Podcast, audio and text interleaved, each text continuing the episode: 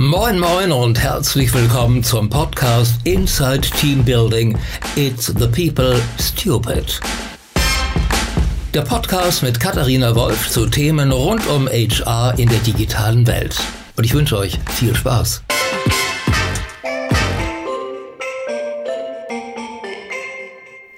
Hallo und herzlich willkommen zu einer weiteren Ausgabe von Inside Team Building. Ich darf heute wieder in Berlin sitzen bei einem ganz spannenden Unternehmer in einem ganz tollen Büro eines ganz tollen Unternehmens.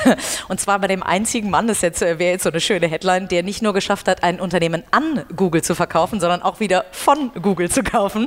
Hier neben mir sitzt Fabian Heilemann, äh, der Gründer von unter anderem äh, Daily Deal. Das ist jetzt schon ein paar Jahre her. Fabian, vielen, vielen Dank, dass du dir die Zeit nimmst. Vielen Dank, äh, Katharina.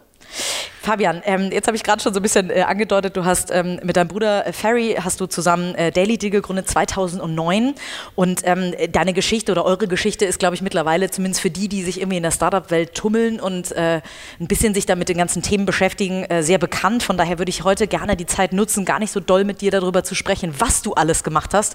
Da, allein das würde schon eine ganze Podcast-Folge äh, mit Sicherheit zeitlich füllen aber ähm, eher darüber zu sprechen, äh, wie habt ihr das eigentlich zusammen gemacht, du und dein Bruder, aber heute du in eine Einzelperson quasi. Ähm, und was, haben auch, was habt ihr auch für Learnings generiert, die ihr vielleicht der nächsten Generation schon mitgeben könnt? Von daher, vielleicht können wir da mal mit anfangen. Ähm, Daily Deal 2009 gegründet, zwei Jahre später schon an Google verkauft, ähm, hochskaliert von null auf. Jetzt musst du mir noch mal helfen. Wie viel wart ihr, als ihr verkauft habt? Wie viele Mitarbeiter? 300. 300? Mitarbeiter. Wie schafft man das? Überhaupt so schnell zu skalieren, die Leute nicht nur zu finden, ähm, sondern äh, auch irgendwie die ganze Organisation dabei mitzunehmen. Wie habt ihr das gemacht? So, also nicht, kann man mit Sicherheit nicht in einem Wort oder einem Satz beantworten, aber so äh, erzähl mal so ein bisschen aus deinem, äh, fühlte sie, wahrscheinlich fühlte sich das auch gar nicht an wie zwei Jahre, ne? Ja, es fühlte sich eher an wie, wie fünf Jahre. Ja, das, das glaube ich. Der Energieaufwand von zehn Jahren, ja. der da reingeflossen ist. Also Graue Haare hat er noch nicht, äh, kann ich auf jeden Fall vermerken. Ja, die sieht man nicht, aber, aber die sind da. Ähm, ja, wie haben wir das gemacht? Also muss man dazu sagen, dass wir uns damals mit Daily Deal ähm, in einem Consumer-Modell ähm, befunden haben, B2C Marketplace und, äh, und diese Modelle, anders als viele B2B-Modelle, ähm, äh, sind eben teilweise oder geben das teilweise her, äh, dass es tatsächlich sowas wie eine Hyper- Skalierung, ein Hypergrowth ähm, gibt oder auch einen Hype um Konsumerprodukte im Markt. Und das war damals genau diese Situation. Wir waren die First Mover. Ich war kurz davor äh, als Doktorand noch in Stanford und hatte da ähm, verschiedene Group Buying oder Local Couponing äh, Companies gesehen in den USA. Da gab es so eine Handvoll, die waren alle so Seed, Series A, also die waren, nicht, waren noch nicht sonderlich ähm, äh, mature, aber die, aber die hatten Traction und wir dachten, Mensch, das ist eigentlich ein Thema, das braucht es in Europa auch. Ja? Ähm, und wir waren so also First Mover in Europa haben gemerkt, dass, ähm, dass der Konsumentenmarkt, aber eben auch der Merchant-Markt, also die am Ende waren es dann etwa 10.000 Partner, äh, Restaurants, Wellness, Beauty, Event, Entertainment, Hotellerie, die wir, die wir ähm, abgedeckt haben, dass beide Seiten von dem Markt äh, dieses Modell eben sehr gut aufgenommen haben und äh, ähm, es ist ja ein, äh, wenn man so will, äh, Tech-Enabled Operations Modell gewesen. Das heißt, man musste auch lokale Sales machen, City by City, Foot on the Ground aufbauen, dann auch später Country by Country, Wir sind ja dann relativ schnell nach Österreich in die Schweiz gegangen. Äh, man musste aber gleichzeitig eben auch auf der Konsumerseite neben den sämtlichen Online-Marketing-Kanälen äh, eben auch den Customer Support abdecken. Also es war ein, ein ja, people, äh, people-intensives Geschäft. Und wir sind letztendlich so schnell gewachsen, wie eine, also wie die Verbindung sozusagen aus der Nachfrage im Markt ähm, und gleichzeitig aus der Finanzierungsbereitschaft der Wagniskapitalinvestoren das hergab. Und wir wussten auch oder haben relativ schnell gemerkt, dass es ein Modell ist, was sehr stark von Netzwerkeffekten lebt. Das heißt, es wird nicht zehn Anbieter am Ende im Markt geben, sondern es wird ein oder maximal zwei geben. Ähm, die eben äh, den Großteil von der Supply- und Demand-Seite bei sich vereinen. Das heißt also, die größte Anzahl an Nutzern haben in den jeweiligen relevanten lokalen, teilweise auch nationalen Märkten und gleichzeitig die größte ähm, äh, Dichte und Abdeckung an Angeboten. Und ähm, das ist letztendlich ja auch die Logik, die ein Uber oder ein Airbnb oder viele andere Consumer- oder B2C-Marketplaces am Ende treibt. Ja. Das heißt, wir wussten, es gibt auch gar keine Alternative. Entweder wachsen wir sehr schnell und, und ähm, ähm, erobern eine halten oder erobern eine relevante Marktposition oder wir werden irgendwann in der Bedeutungslosigkeit äh, enden, werden vielleicht konsolidiert, vielleicht gefire sale sozusagen an die Nummer 1 oder Nummer 2 im Markt. Ähm, das haben wir relativ schnell gemerkt. Insofern war das eine sehr binäre äh, Situation. Entweder konnte man das so erkennen und dann ähm, auch entsprechend äh, ähm, äh, sozusagen die Strategie darauf ausrichten oder man konnte es sein lassen. Das ähm, schöne Merkel wollte alternativlos. Es war alternativlos, ja. ganz genau. Ganz genau, es war ja. alternativlos und, äh, und letztlich ähm, hat sich der Markt dann eben auch schon binnen der ersten zwei, drei Jahre genau in diese Richtung entwickelt. Es gab am Ende eigentlich zwei Player. Ähm, das waren einerseits wir und andererseits äh, eben äh, City Deal, die dann an Groupon äh, verkauft wurden, Groupon dann später IPOte. Es gab genau zwei Player, die praktisch zusammen bis heute auch 100% Market Share haben. In Österreich sind wir heute Nummer eins. In Deutschland ist es, ähm, äh, ist es äh, Groupon oder eben Ex-City Deal. Und alle anderen sind dann auch schnell wieder verschwunden. Das heißt, ähm, in der Retrospektive war es, äh, ja, ist es eben genauso gekommen, wie wir es erwartet hatten. Ähm, gleichzeitig ähm, muss man sagen, ist so ein Hyperwachstum nicht nur der, äh, der Nutzerzahlen, des Umsatzes und so weiter, sondern eben auch des Teams äh, eine unheimlich ähm, ja, schwierige, komplexe Sache, um das richtig hinzukriegen.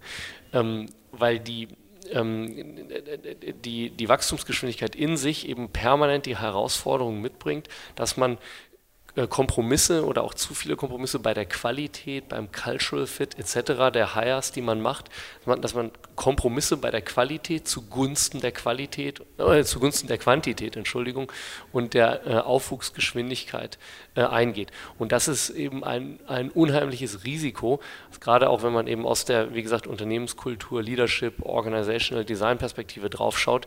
Ähm, was, äh, was sehr, sehr schwer ähm, zu managen ist und sozusagen die andere Seite der Medaille ist bei diesem Modell. Das heißt, das habt ihr in Kauf genommen, äh, von vornherein bewusst, dass ihr gesagt habt, wir müssen so schnell wachsen und wir wissen, dass wir Kompromisse eingehen müssen oder habt ihr das mittendrin erst gemerkt? Wir haben das mittendrin erst gemerkt, äh, weil wir ähm, zu der Zeit ja nicht nur ähm, First-Time, also richtige First-Time-Unternehmer waren. Wir hatten vorher gegründet, aber das waren Micro-Businesses. Das mhm. waren Unternehmen mit zwei, drei Mitarbeitern, die auch gar nicht auf Skalierung angelegt waren. Das waren eher Hobbyunternehmen, könnte man sagen. Dann sind wir auch zwei, dreimal gescheitert ähm, mit, mit Startup-Gründungen, die aber auch nie über diese drei, vier Personen hinausgekommen sind. Und so war das, so war das unser First-Time-Unternehmen, was überhaupt mal äh, skalierungs- und wirklich im großen Stil VC finanzierungsfähig war. Ja? Das heißt also, wir waren in dieser Hinsicht äh, äh, in einer First-Time-Situation waren uns die, dieser, dieser äh, Kompromiss-Situation, ähm, ähm, äh, ähm, die ich gerade geschildert habe, in dem Sinne gar nicht bewusst am Anfang, sondern haben dann erst gemerkt, ähm, sozusagen Als es zu lange erst, dauerte ja, irgendwann, ja, ja wahrscheinlich, ja, ja. nicht nur zu lange, also es, es, wir haben es sozusagen auf der quantitativen Seite geschafft, diese Skalierung auch abzubilden, nur die qualitativen Kompromisse, die wir dabei äh, sozusagen ähm, mehr oder weniger ungewollt und auch nur mehr oder weniger sehenden Auges eingegangen sind, die haben uns irgendwann angefangen einzuholen. Wie zum Beispiel, und, kannst du da ein Beispiel nennen?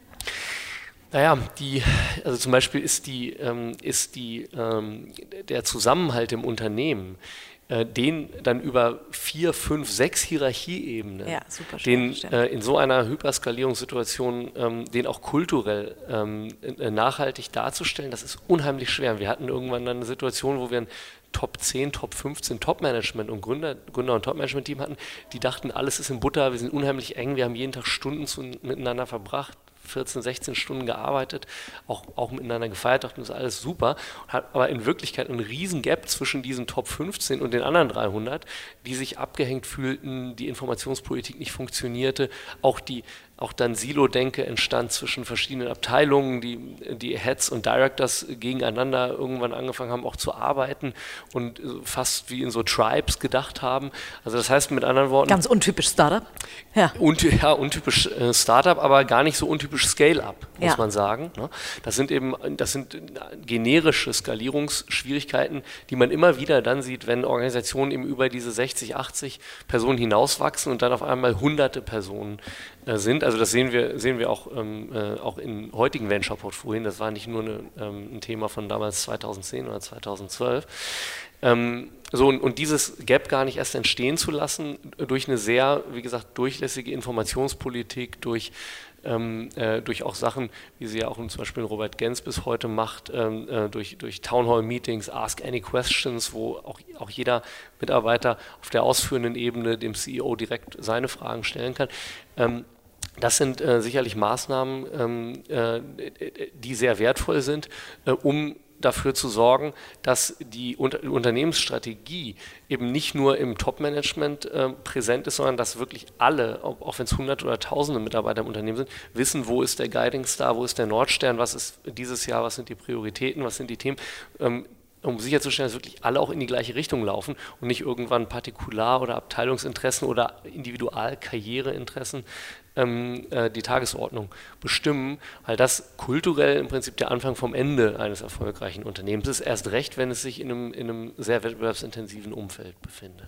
Wer hilft denn in so einer Situation? Ähm, Dustin Figge von Homelike hat irgendwann mal erzählt, er hat sich sein äh, Cap-Table tatsächlich so zusammengestellt, also seine, seine Investoren so gesucht, dass er unter anderem auch einen Investor dabei hatte mit Cherry Ventures jetzt, die skalierungsfähige ähm, Unternehmen schon gebaut haben. In so einer Situation, wenn ihr merkt, 15 äh, Leute im Management denken alle supi und darunter geht es irgendwie voll daneben. Ähm, gab es da Mentoren, Vorbilder, irgendjemand, der euch geholfen hat oder habt ihr das komplett intern gelöst? Ähm, nee, wir haben in der Tat ähm, auch sehr engen Austausch mit ähm, unseren Investoren ähm, gepflegt. Nicht nur die, die dann im Board saßen, sondern auch die äh, Angel-Investoren wie Michael Brehm, Stefan Glänzer, die ja auch selber mehrfach ähm, auch sehr schnell wachsende ähm, Unternehmen über die 10, 15 Jahre davor gebaut hatten. Äh, aber auch ähm, dann zum Beispiel Inside Ventures aus New York, die, die heute ja auch äh, investiert sind bei HelloFresh, bei Trivago, bei Delivery Hero. Wir waren damals so eines der ersten Investments von denen im deutschen und europäischen Markt ähm, und, und die eben einfach 30 Jahre ähm, Erfahrung haben in der schnellen Skalierung, die typischen Pitfalls, äh, die typischen Risiken kennen und dort eben auch geholfen haben, ähm, äh, relevantes Wissen, relevante Instrumente und Tools, Best Practice ähm, dann aus ähm, der einen äh, Portfolio Company in die andere äh, zu transferieren. Das heißt also, im Prinzip haben wir uns viel von unseren Investoren, man könnte sagen, coachen lassen oder wir haben Sparring mit denen gemacht. Wir haben versucht, aus deren Erfahrung zu lernen, weil wir ganz offensichtlich selber diese Erfahrung nicht hatten. Und insofern war das, was wir dort gemacht haben, im Prinzip eine Mischung aus Best Effort, Trial and Error und Lernen von den erfahrenen Leuten, die ebenfalls ein Interesse daran hatten, dass die Company gut funktioniert ähm, und halt einfach eine un unheimliche Kraftanstrengung. Ja, ja. das glaube ich, das glaube ich. Ähm, äh, heutzutage äh, investierst du in Startups, also nicht nur mit deinem eigenen Geld, sondern äh, Early Bird ähm, ist mittlerweile eure Heimat geworden, also eurer ähm, Investment äh, Company oder eures Investment Vehicles, mit dem ihr investiert habt. Ähm, ich würde gerne nachher noch ein bisschen äh, darüber sprechen, ähm, in, in, in, was für Typen an Gründern du äh, investierst. Aber machst du das denn heute auch mit, mit den Portfolio Companies, die ihr betreut, dass du als Mentor zur Verfügung stehst? Kannst du viele Best Practices mitgeben? Wollen die das überhaupt? Ja, ähm, ja, äh, das ist ein guter Punkt. Ähm, also in der Tat ist der ähm, Investmentstil, den wir ähm, hier heute bei, äh, bei Earlybird verfolgen und den mein Bruder und ich und, ähm, und unsere äh, damaligen Partner eben auch schon ab Ende 2011 dann bei Heilemann Ventures, beim ersten Investment-Vehikel, äh, verfolgt haben, ähm, der ist sehr stark hands-on geprägt. Das heißt also, die, ähm, die Value Proposition, den Mehrwert, den wir ähm, den Unternehmern, mit denen wir arbeiten, bringen, ähm, die geht eben weit über das Kapital, also die Funktion sozusagen des reinen ähm, Kapitalgebers hinaus, in dem Sinne, ähm, als dass wir nicht nur ähm, in 95 Prozent aller Fälle immer auch ein Board-Seat ähm, nehmen. Das heißt also, uns natürlich in den Board-Meetings, in den Strategie- und Budgetdiskussionen etc. einbringen. Wie häufig Aber ist sowas, so ein Board-Meeting? Typischerweise viermal im Jahr, vier okay. bis fünfmal im mhm. Jahr.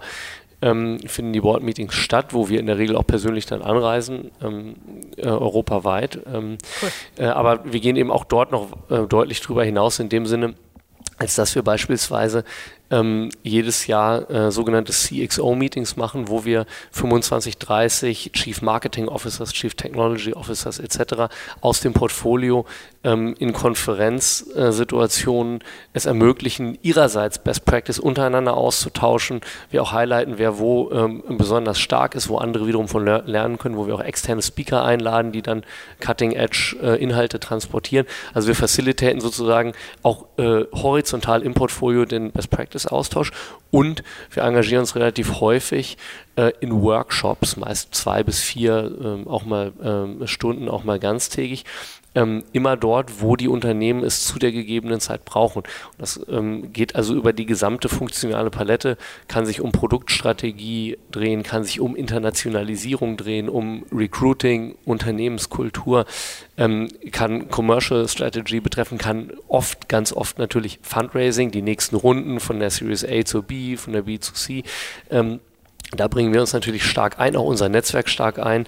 Ähm, wir sorgen dafür, dass, ähm, dass die Unternehmen, ähm, gerade wenn sie eben in einem Bereich vorstoßen, wie wir es jetzt zuletzt bei uns im Portfolio bei Smava, bei N26, bei UiPath etc. Gesehen haben, wo sie dann eben Rundengrößen von 20, 50, 100, 200 Millionen raisen, das kann man nicht mehr aus Deutschland heraus abbilden. Da sind wir dann eben diejenigen, die dafür sorgen, dass die relevanten Decision Maker bei amerikanischen oder auch chinesischen Growth Stage, Later Stage VCs zur richtigen Zeit ähm, die Opportunitäten aus dem Portfolio vorgelegt bekommen. Ähm, das ist also ganz integraler Bestandteil unserer Value Proposition und insofern ähm, kann man auch sagen, dass wenn man auf unser Investment-Team schaut, ähm, etwa äh, je, nach, je nach Phase, aber etwa die Hälfte der der ähm, Zeit tatsächlich mit dem Portfolio-Management zugebracht wird. Also es ist nicht nur so, dass wir uns den ganzen Tag um Dealflow und Investmentprozess kümmern, sondern wir arbeiten sehr viel hands-on, quasi fast wie Sparringspartner, wie Coaches mit den Unternehmern im Portfolio. Und jedes Unternehmen, in dem wir investiert sind, hat immer von Earlybird-Seite ein Tag-Team, also es sind immer zwei Personen, die verantwortlich sind, immer ein Partner und ein Investment Professional, die gemeinsam äh, dadurch auch Vier-Augen-Prinzip eine Company ähm, betreuen. Toll. Und wenn jetzt so ein Thema Recruiting, Best Practices ähm, aufkommt, äh, was sagst du denen denn heute, wenn die von dir wissen wollen, wie kriegt man das, also aus den Lesson Learned, ne, ähm, 15 oben abgekapselt, ähm, wie, wie kann man es denn aus deiner Sicht schaffen, äh, ein Wachstum zu generieren, vielleicht nicht Hypergrowth, aber ein starkes Wachstum zu generieren, ohne diesen Kulturverlust zu haben? Das bringt wahrscheinlich wenig Core Values einfach nur an die Wand zu werfen in Form von Postern. Das muss ja gelebt werden. Wie, ähm, was würdest du sagen? Was hast du so für, für Best Practices mitgenommen? Ähm, wie man das schaffen kann. Mhm. Ja, ähm, also was sicherlich ähm, zunächst mal Grundvoraussetzung ist, ist, dass das Unternehmen ähm, sich sowohl seiner Kultur ähm, insgesamt, aber auch seiner Leadership Principles, also seiner Führungskultur und auch seiner Strategie, der Gesamtstrategie, der Produktstrategie, Internationalisierung, Wachstum etc. Ähm, sich dieser drei Bereiche Kultur, Führungskultur oder Führungsprinzipien und, ähm, und Gesamtstrategie sehr bewusst ist. Und dieses Bewusstsein, ähm, äh, das kommt nicht durch äh, die Eingebung oder durch sich mal zehn Minuten hinsetzen, sondern es ist natürlich ein iterativer Prozess, ähm, äh, weswegen es sich auch lohnt in der Regel, ähm, was wir unseren Portfolio Companies empfehlen und wir auch sehr viel sehen, ist das ähm, Top-Management mit dem Input aus den Abteilungen und aus dem Unternehmen, also auch Bottom-up-Input, in der Regel mindestens zweimal im Jahr in ein Offsite geht, zwei Tage, ähm, und sich ausschließlich auf strategische Themen konzentriert, die äh, zu diskutieren, Konsens zu erarbeiten, Buy-in von allen am Tisch zu haben, also auch eben nicht eine reine Top ein reines Top-Down äh, sozusagen diktieren durch den CEO, sondern ein gemeinsames Erarbeiten im Management, aber mit dem Input, oft auch Survey Monkey, also oft auch empirischen Input. Äh, was können wir besser machen? Wo, wo, seht ihr ungenutzte Potenziale aus der Gesamtcompany, der sozusagen als Datenschatz, als Input-Datenschatz dient für das Top-Management, diese Themen zu erarbeiten und eben auch ähm, alle drei bis sechs Monate zu, up, zu, zu updaten. Ja?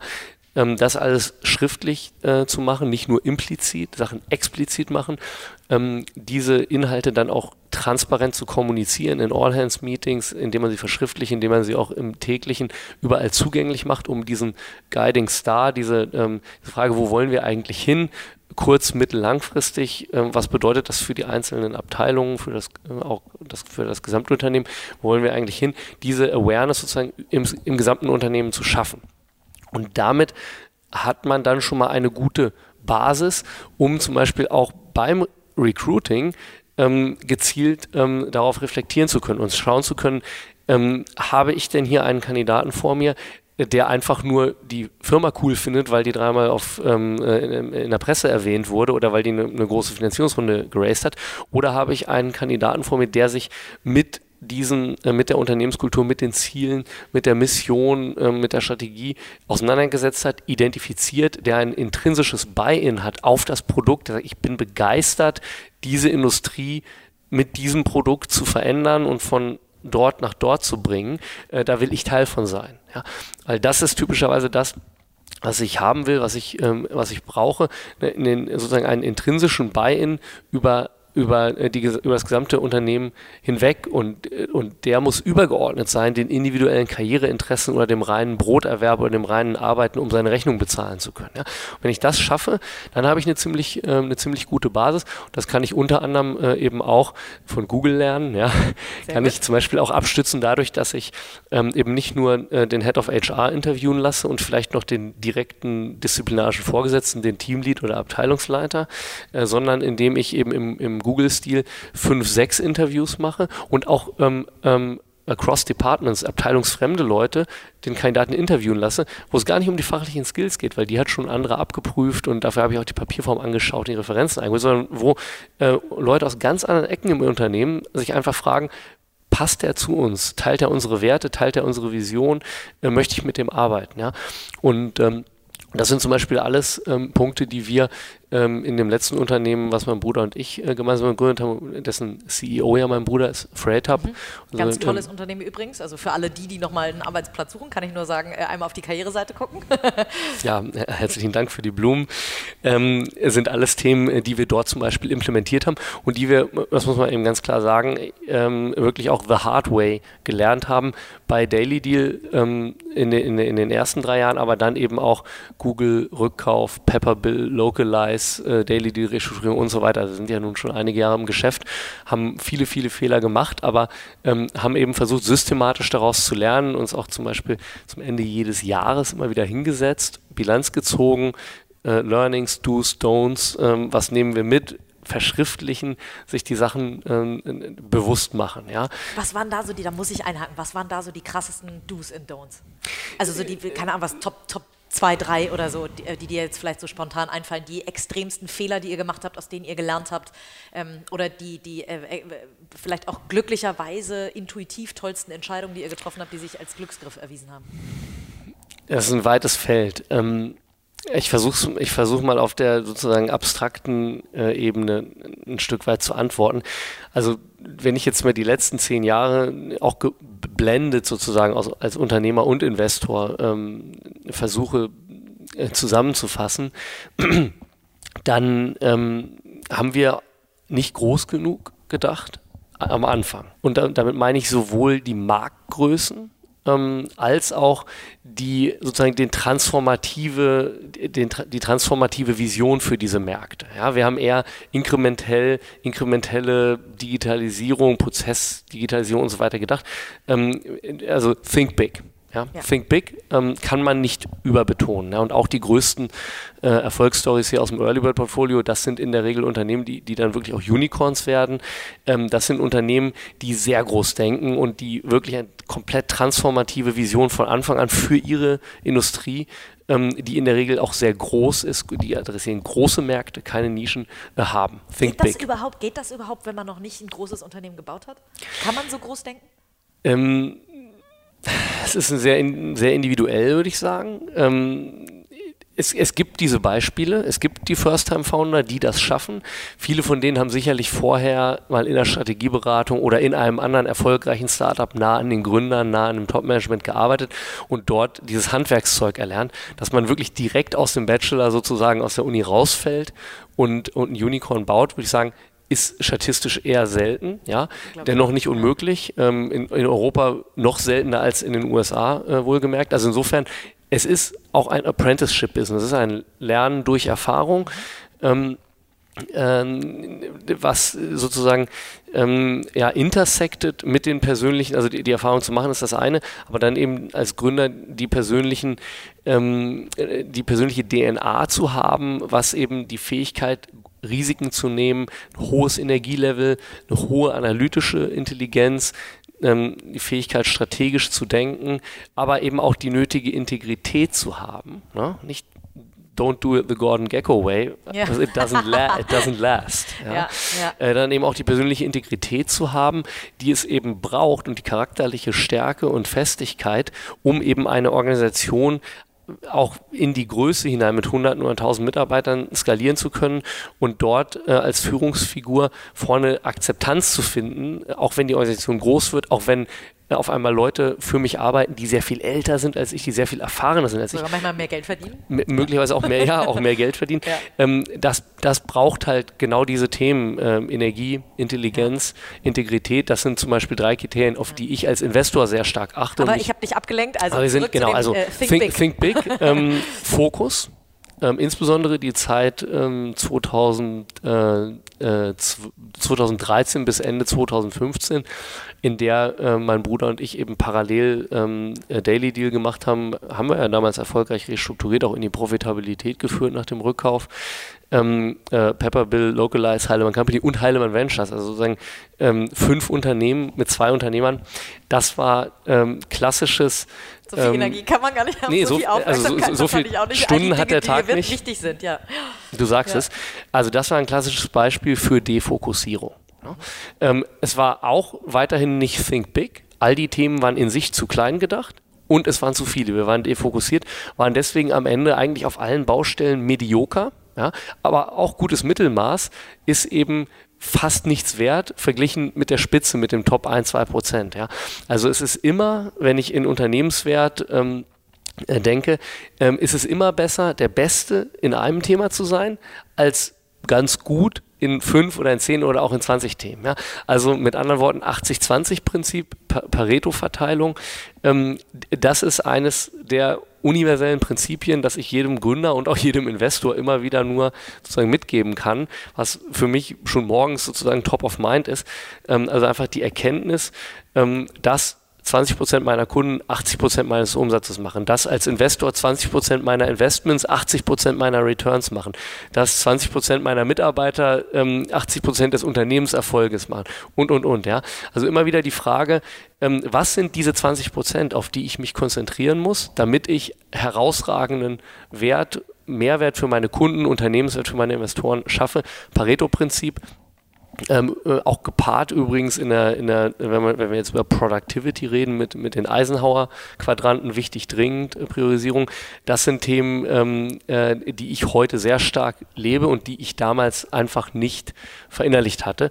Und das hat äh, eben dazu geführt, dass wir da auch wieder sehr, sehr hart gearbeitet haben, uns auch aufgerieben haben in dieser Breite, aber nicht so sonderlich viel ähm, ähm ökonomischen äh, oder ideellen Mehrwert äh, daraus generiert haben. Also das waren auch wieder harte Lehrjahre, nachdem wir vorher schon ähm, remarkable Success hatten. Ja, also das ist eben einfach keine, das, das unternehmerische Leben ist in der Regel keine lineare ähm, und, und, schon gar keine reine Exponentialkurve, sondern es, es, sind diese Oszillationsbewegungen. Also idealerweise bleibt man natürlich immer afloat. Ne? Ja. Ich muss immer schauen, dass die Rückschläge, äh, die mir passieren, ähm, durch die fehlende Erfahrung, den fehlenden Fokus, das zu kleine Denken, zu geringe Risiken, die ich eingehe, und und und, dass diese Rückschläge sozusagen mich nicht ausnocken. Ne? Ähm, also ich möchte, möchte natürlich ähm, nicht in der Privatinsolvenz landen, sondern ich möchte so agieren, dass zwar Dinge mal nicht funktionieren, aber ich nie sozusagen unter Null zurückgeworfen werde. Das ist, so, schnell genug kommen. Ja. das ist auch nie passiert. Ja? Ja. Also ähm, wir haben all die Learnings, äh, die wir gemacht haben und auch die schweren Phasen, die wir gehabt haben, in der Regel äh, damit bezahlt, dass wir wenig Geld verdient haben für sehr viel Sacrifice im persönlichen, wenig Urlaub, wenig Sozialleben, wenig Hobbys, uns körperlich, geistig ähm, oft sehr verausgabt haben. Ja. Das war meistens der Preis, den wir gezahlt haben. Wir, wir sind, haben zum Glück, knock on wood, ähm, wie gesagt, ähm, äh, nie richtige Tiefschläge im Sinne von wirtschaftlicher K.O. Äh, die haben wir nie erlebt. Ja. Aber wie gesagt, es sind, äh, es sind Wellenbewegungen und die, ähm, äh, ich, ich finde, man kann es auf eine ganz einfache Formel bringen. Ähm, Pain plus Reflection gleich Progress. Ja? Also ja. wenn gerade wenn ich Schmerz spüre, wenn ich merke, da stehen Dinge außer Verhältnis, da funktionieren Dinge überhaupt nicht so, wie ich es mir gedacht habe. Ähm, da, wo es weh tut, da muss ich tief rein. Das ist eine Chance. Da, der Schmerz ist die Chance für eine wichtige Erkenntnis. Ja? Äh, in den Schmerz tief reingehen, Ursachenforschung betreiben, äh, strukturelle ähm, ähm, sozusagen strukturelle Defizite erkennen, statt Symptome zu bekämpfen. äh, daraus lernen, darauf reflektieren, dann mache ich Progress. Und, ähm, und wenn ich das eben über die Jahre mache, werde ich eben einfach immer besser. Ne? Ich muss nur weiterhin, und das ist eben dann auch eine Frage von ja, Bescheidenheit oder Down to Earth, ich muss mir eben immer wieder diese Fähigkeit bewahren, ähm, Schmerz zu erkennen und, und dann mich auch damit auseinanderzusetzen und das nicht zu überspielen ähm, oder, oder auf ex, sozusagen zu externalisieren, ja, die Umstände, der Markt, die, die Investoren, wer auch immer ist schuld, ja, die mhm. Konkurrenz. Nur man selbst nicht. Genau, genau nur man selbst nicht. Ähm, das ist sicherlich wichtig. Ja, jetzt sind wir, jetzt haben wir viele Exkurse gemacht. Absolut, ähm, absolut, think, think ja, Big, ja, genau. ähm, Focus, dann äh, sicherlich noch, ähm, also das ist vielleicht ähm, die allerwichtigste Erkenntnis oder das ist vielleicht der Bereich, wo sich innerhalb von zehn Jahren mein Denken wirklich komplett 180 Grad gedreht hat. Culture, Strategy, Execution. Ähm, ich habe früher ähm, Mitte 20 tatsächlich gedacht, uh, you can out-execute everybody. Ja, es ist einfach eine Frage des härter Arbeiten, mehr Stunden, äh, mehr Anschläge pro Minute. Und ich habe gesagt, dann kommt die Strategie, aber let's see, ja. Und Culture wusste ich gar nicht richtig, was mit anzufangen. Irgendwie, okay, wir wollten, wir wollten irgendwie ehrlich, fair, offen sein in dem, was wir taten, aber nicht mehr drüber nachgedacht. Hauptsache Execution. Ja. Ich dachte, 99% der Wertschöpfung liegt in der Execution. Heute weiß ich, und zwar sowohl als Unternehmer als auch als Investor, es ist exakt andersrum. Ja. Es ist exakt andersrum. Und ähm, wir haben ja eben schon ähm, beim Thema Skalierung von Unternehmen darüber gesprochen.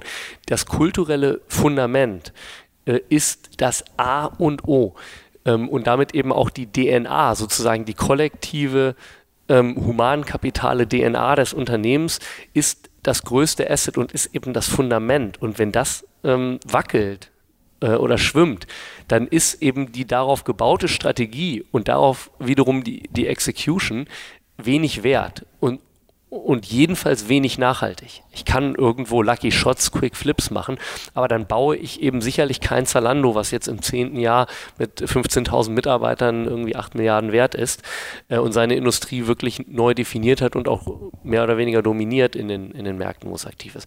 Das gelingt mir nur, wenn ich, wie gesagt, ausgehend von der Kultur arbeite.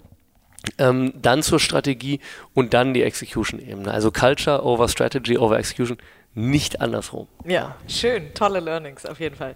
Wenn, wenn du dir so für ein äh, neues Thema, in das ihr investiert, ein Gründerteam zusammenstellen dürftest, sowohl von der äh, Fachlichkeit her als auch so vom, vom, du sagst ja, Kultur ist wichtig, ähm, wie würde das aussehen? Ja, also wenn wir ähm, auf Teams schauen als, ähm, als Investor, ich will auch mal da äh, so ein bisschen die, die Evolution meines, äh, meines Denkens nachzeichnen als ich Ende 2011 angefangen habe, die ersten Investments zu machen, habe ich im Prinzip dort angeknüpft, wo ich als Unternehmer herkam. Das waren hauptsächlich Konsumermodelle, transaktional, Marketplace, E-Commerce und so weiter. Äh, das waren Teams, die 80, 90, teilweise zu 100 Prozent aus anderen BWLern und ja. Ex-Beratern, WHU-Absolventen bestanden haben. Ähm, Technologie war hinzugeheiert, teilweise noch bei Agencies, ja, wir haben da irgendwo einen Developer und so weiter das waren Unternehmen, die überwiegend Execution-driven waren, ähm, Marketing- und Sales-driven waren. Ähm, heute, auch dort, machen wir das genaue Gegenteil. Das heißt, wir sind sehr technologiezentrisch, sehr produktzentrisch. Ähm, wir ähm, legen sehr großen Wert darauf, ähm, dass im Gründer- und Top-Management-Team der Tech und die Tech- und Product-DNA zumindest mal pari ähm, zu der Business DNA ist in der Regel sogar besser überwiegen sollte. Ja? Ähm, denn wir haben gelernt, dass nachhaltiger und sehr großer Unternehmenswert, den wir hier auch bei Early Bird schaffen müssen, damit wir auch die Renditeerwartung unserer Investoren ähm, äh, treffen können, dass nachhaltiger äh, großer Unternehmenswert eben nicht in der Regel über Marketing und, und Sales und reine Excellence in Execution erreicht wird, sondern in der Regel nur, indem ich ähm, defensible ähm, Technological USPs baue, indem ich Produkte baue, die durch die Technologie und durch das Design hohe Lock-in-Effekte nach hinten und nach vorne raus für die Nutzer ähm, haben.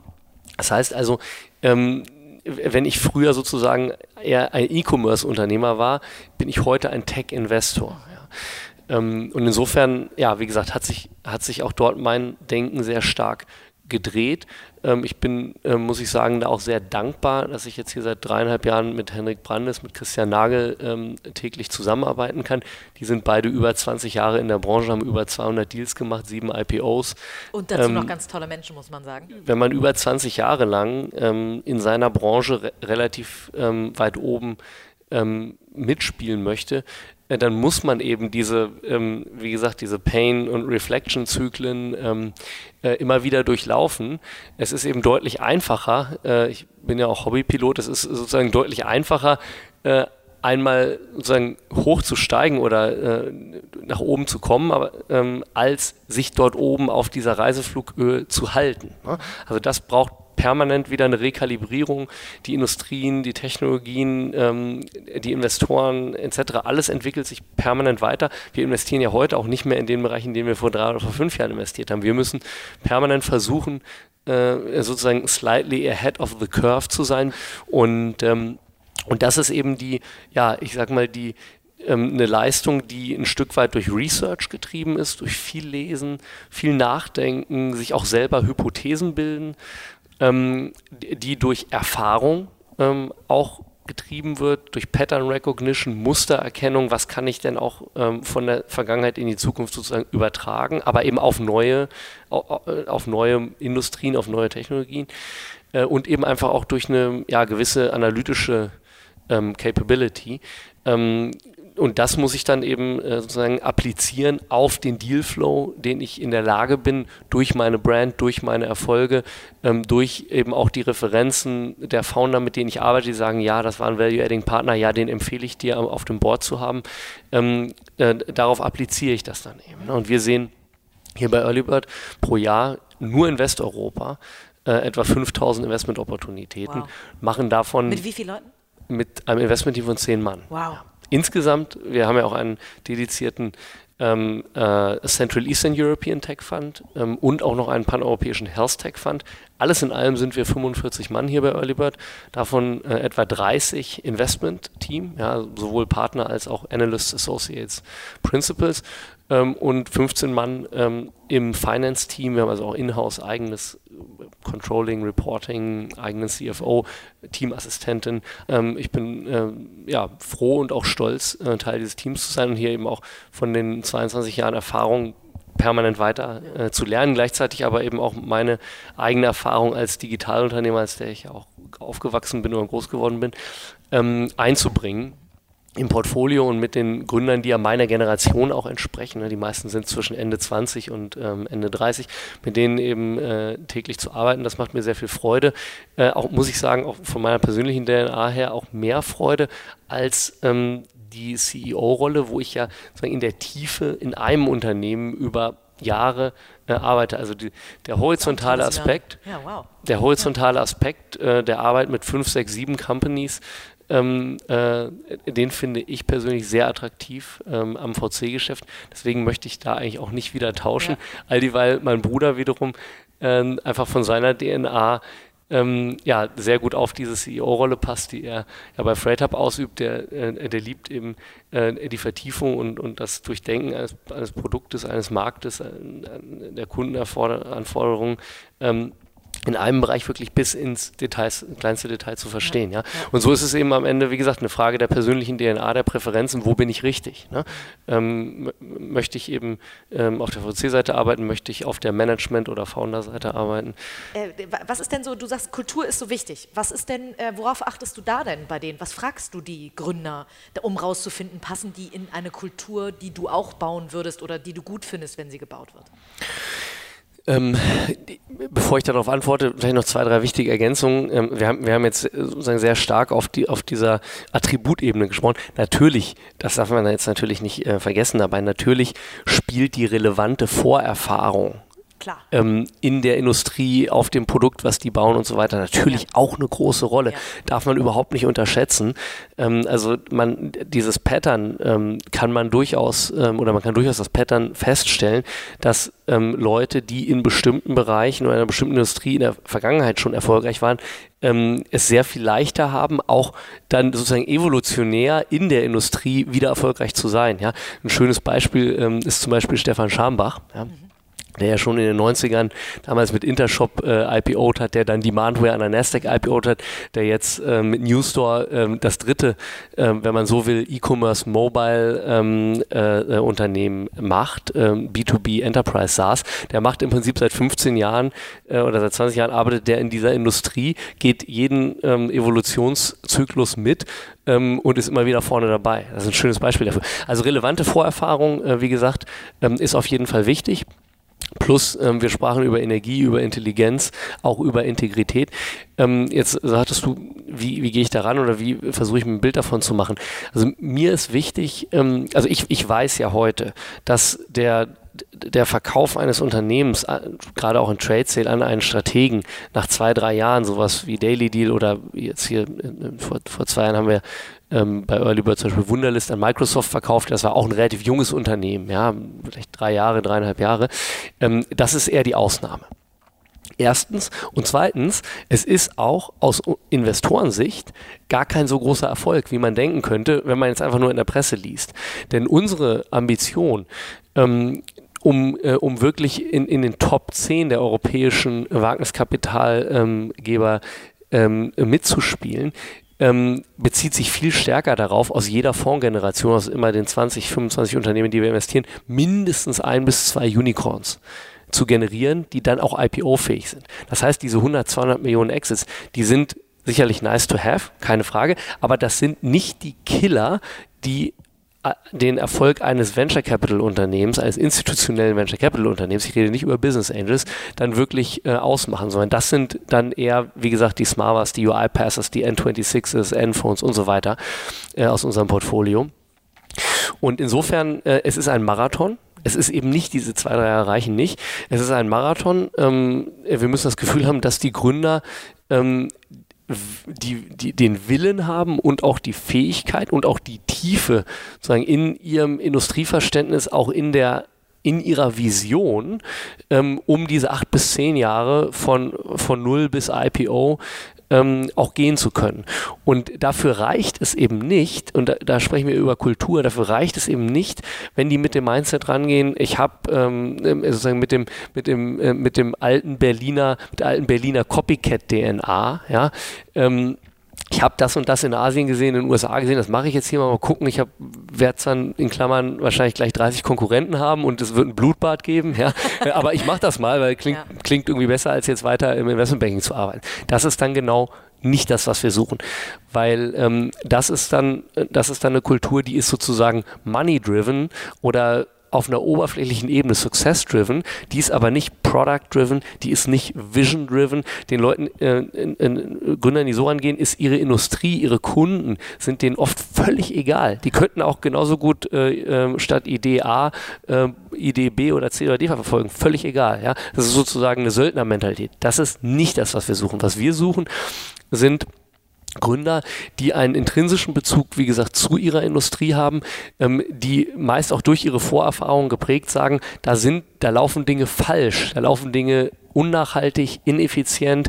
Äh, da ist es Zeit sozusagen für einen transformativen Change, ähm, um Kunden glücklicher zu machen, um vielleicht auch sozial, umwelttechnisch effizienter, nachhaltiger irgendwo zu sein als Byproduct. Ja, wir sind kein Social Entrepreneurship VC, aber uns ist es wichtig, dass die Unternehmenszwecke und die Produkte, die wir finanzieren, dass die zumindest einen kleinen positiven Impact machen, die Welt eher einen Ticken besser machen als schlechter machen. Ja. Toll, hast du sehr, sehr schön beschrieben.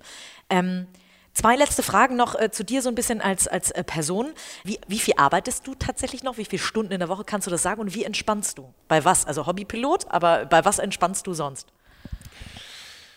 Ja, ähm, also meine Wochenarbeitszeit würde ich sagen, fluktuiert so zwischen 50 und 70 Stunden. Mhm. Also doch noch relativ viel, aber, das äh, ist aber human. Verglichen viel, an ja. am, am, am äh, ja, IG Bergbau Tarifvertrag äh, viel, ja. aber sicherlich ist es nicht, äh, ist es nicht, ähm, ist es nicht ähm, exorbitant viel verglichen mit den Gründern in unserem Portfolio, die sicherlich oft auch 70, 80, 90 ja. Stunden arbeiten, völlig klar. Ähm, ich, ich bin nun heute, ähm, wie gesagt, auch Mitte 30, habe äh, Familie. Und, und ich weiß eben auch, dass ähm, wenn man das Leben so ein bisschen als Rad denkt, das Wheel of Life, ja, das vier, fünf, sechs Speichen hat, davon ist eben die Speiche Business Success, das ist eine Speiche, aber dann, wenn nur die sozusagen ähm, sehr stark ausgeprägt ist und, und die anderen Speichen, wie eben die Gesundheit, ähm, Familie, soziale Beziehungen, auch die persönlichen Interessen, die oft dann bei mir auch intersecten, wo ich auch Inspiration ziehe, wo ich sozusagen out of the box ähm, Input mir hole, auch durch den Dialog mit, ähm, mit äh, Leuten, die in anderen Branchen aktiv sind, die Philosophen sind oder Extremsportler oder, oder, oder. Also ich versuche diverse, sozusagen ein ho hohes Maß an Diversity in meinen Freundschaften und Sozialkontakten zu pflegen, ähm, weil mich das persönlich weiterbringt im Sinne von Personal Growth. Ja. Also ich weiß heute, dass das Business Success eben ähm, alleine nicht hinreichend ist, um ein langfristig ähm, erfülltes und eben auch nachhaltig funktionierendes Leben äh, zu führen. Vor zehn Jahren habe ich das anders gesehen. Da war mir alles andere egal. Ich wollte Erfolg um jeden Preis und Erfolg war eben sehr stark im Sinne von geschäftlich kommerzieller Erfolg gedacht. Ne? Heute denke ich sehr viel holistischer. Heute ist Erfolg ähm, für mich breiter von der Definition. Ähm, ich bin zum Beispiel ähm, auch als Ambassador für Founders Pledge mittlerweile ähm, aktiv, ist eine äh, Organisation, die es Unternehmern und Investoren hilft, ähm, ähm, einen bestimmten Teil ihres Vermögens ähm, kuratierten karitativen Zwecken zuzuführen, die selber wenig Zeit haben, um Due Diligence zu machen, welche Organisation spende ich denn und will ich lieber Ocean Protection machen oder Animal Welfare oder Climate Change oder oder oder ja. Ähm, also ich, ich denke mittlerweile viel breiter und ähm, für mich ähm, ist, ähm, ist das, das, das inkrementell äh, hinzuverdiente Geld mittlerweile fast ohne Wert. Also der, man würde sagen, ökonomisch gesprochen, der Grenznutzen geht quasi gegen null, weil ich meinen Lifestyle ähm, nicht mehr ändere. Ähm, es gibt kaum materielle Wünsche, die ich mir jetzt noch ähm, äh, erfüllen wollte, die ich mir nicht eh schon erfüllen kann oder habe. Ähm, insofern, wie gesagt, ist meine, ähm, meine Denke heute sehr viel breiter und ich habe für mich ähm, beispielsweise auch sehr klarere Routinen entwickelt, wie ich meinen Arbeitstag ähm, äh, möglichst produktiv gestalte und wie ich eben auch so lebe, dass ich, äh, dass ich sozusagen diesen Pace oder diese, diese Geschwindigkeit ähm, langfristig ähm, aufrechterhalten kann, ohne dass ich dabei aus der Substanz zehre. Ja? Weil das wie, ist dann, wie, wie, geht diese Struktur? Also diese Struktur sieht bei mir zum Beispiel so aus, dass ich ähm, typischerweise ziemlich genau zwei Stunden zwischen Aufstehen und erstem Meeting ähm, oder erstem Call im, oder jedenfalls Ankommen im Büro ähm, damit verbringe, Sport zu machen. Jeden Morgen sieben Tage die Woche, wow. mache ich jetzt seit sechs Jahren. Äh, verschiedene Sportarten, alles mit minimalen Transaktionskosten, keine Anreise, keine Abreise. Ich habe mir ein Setup sozusagen privat geschaffen, wo ich verschiedene, ähm, verschiedene Sportarten ähm, ausüben kann. Ähm, äh, ich mache also jeden Morgen 30 bis 40 Minuten Sport, ähm, Meditation Prio-Setting für den Tag. Also überlege mir ganz genau, was sind heute die zwei, drei wichtigsten Sachen, die ich am Vormittag, übrigens am Vormittag, nicht ja. am Nachmittag ja. erledigen will. Da habe ich das höchste Energieniveau.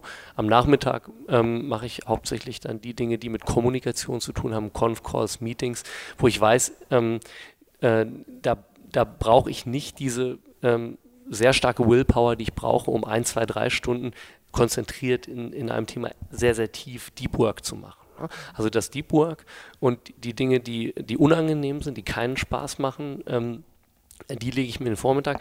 Der Nachmittag ist für Kommunikation reserviert und E-Mails versuche ich nur zwei, maximal dreimal am Tag en bloc abzuarbeiten, weil ich eben auch weiß, es ist wie eine Lawine. Wenn ich permanent on bin, mit jeder Response trigger ich wieder Rückresponses. Ne? Ähm, und, äh, und ich bin äh, natürlich in der Wertschöpfung, äh, meine Wertschöpfung liegt nicht darin, sozusagen E-Mail-Processing äh, zu machen, sondern meine, meine Wertschöpfung ähm, als Investor liegt eben äh, darin, gute Hypothesen zu entwickeln, die, aus tiefen Verständnissen und tiefen Marktkenntnissen ne, heraus überhaupt auch nur entwickelbar sind. Ich muss viel Information Intake machen, ich muss viel lesen, ich muss auch Experten zuhören, reden äh, mit denen ich muss dafür sorgen, dass die Unternehmer da draußen wissen, was bekommen sie bei uns ähm, und dass wir ein relevantes Offering, wie gesagt, im Sinne von Kapital plus X, Hands-on Value Add, ähm, relevante Netzwerke auch international, global ihnen bieten. Ähm, ich muss im Investmentprozess gutes Decision-Making machen. Ähm, und dieses Decision Making heißt eben immer wieder auch die eigenen Fehlentscheidungen analysieren. Welche Deals habe ich abgelehnt, die ich im Nachhinein gerne gemacht hätte? Welche habe ich gemacht, die ich nicht hätte machen sollen? Immer, wir reden immer wieder Best Practice, wir reden immer wieder Mustererkennung, Pattern Recognition und sozusagen inkrementelle ähm, Optimierung des eigenen äh, Decision Making, der eigenen Heuristiken auch, ja. Und dann eben Portfolio Management, also die Arbeit mit den Unternehmern zu versuchen, die Dinge aus der Distanz zu sehen, die der Unternehmer nicht sieht, weil er zu tief drin ist. Also die Vogelperspektive sozusagen auf das ähm, Geschäft zu entwickeln und dabei auf eine Art und Weise ähm, mit ihm äh, zu interagieren, ihn zu coachen, ähm, die nicht interferiert, denn ich bin nicht der CEO, ich will auch nicht der CEO sein, ich mache die Decisions nicht, sondern ich mache Vorschläge, ich gebe Anregungen, ich, ich stelle Fragen, die vielleicht dazu führen, dass der CEO für sich Antworten entwickelt. Ne? Das ist, äh, das ist letztendlich das, was ich mache. Und so teile ich mich dabei auf. Und, und wie gesagt, diese ähm, Morgenroutine, die mir auch hilft, eine Balance zwischen ähm, körperlicher und geistiger Aktivität zu schaffen, weil ich für mich auch weiß, dass das, was, was ich hier mache, das ist für mich eine Art Leistungssport. Ja. Ähm, das kann ich nur, wenn ich eine sehr hohe körperliche Fitness habe, durchstehen, auch mit den oft sehr frühen Flügen und, und der vielen Reiserei, die das Geschäft nur mit sich bringt. Also für mich ist körperliche, geistige Balance und eben auch eine gewisse ähm, äh, sozusagen äh, spirituelle Orientiertheit und Zentriertheit ähm, ist für mich total wichtig, um wie gesagt nachhaltig äh, ähm, auf, ähm, in, diesem, in diesem Setup performen zu können. Ja. Toll, meine letzte Frage hast du damit eigentlich schon mit beantwortet. Ich frage eigentlich alle Interviewgäste, was sie, äh, was sie erfolgreich macht oder was das Erfolgsrezept ist. Davon hast du ehrlicherweise uns heute alles erzählt, glaube ich. ich glaube, ganz viele Charaktereigenschaften von dir sind dabei ähm, sehr gut rausgekommen. Ich äh, finde es immer ganz toll, mit jemandem zu sprechen, der so einen schnellen Prozessor hat, weil man diese schönen Exkurse machen kann und trotzdem zurück zum Thema findet. Deswegen, Fabian, vielen, vielen lieben Dank für diese tollen Einblicke. Ähm, ich persönlich habe dich so in der Breite noch nie gehört oder äh, erleben dürfen ähm, in einem Interview. Von daher vielen, vielen Dank, dass du das mit uns geteilt hast und ich bin mir sicher, dass ganz viele Hörer das ganz, ganz spannend finden werden. Vielen Dank für deine Zeit. Danke, Katharina, für die spannenden Fragen.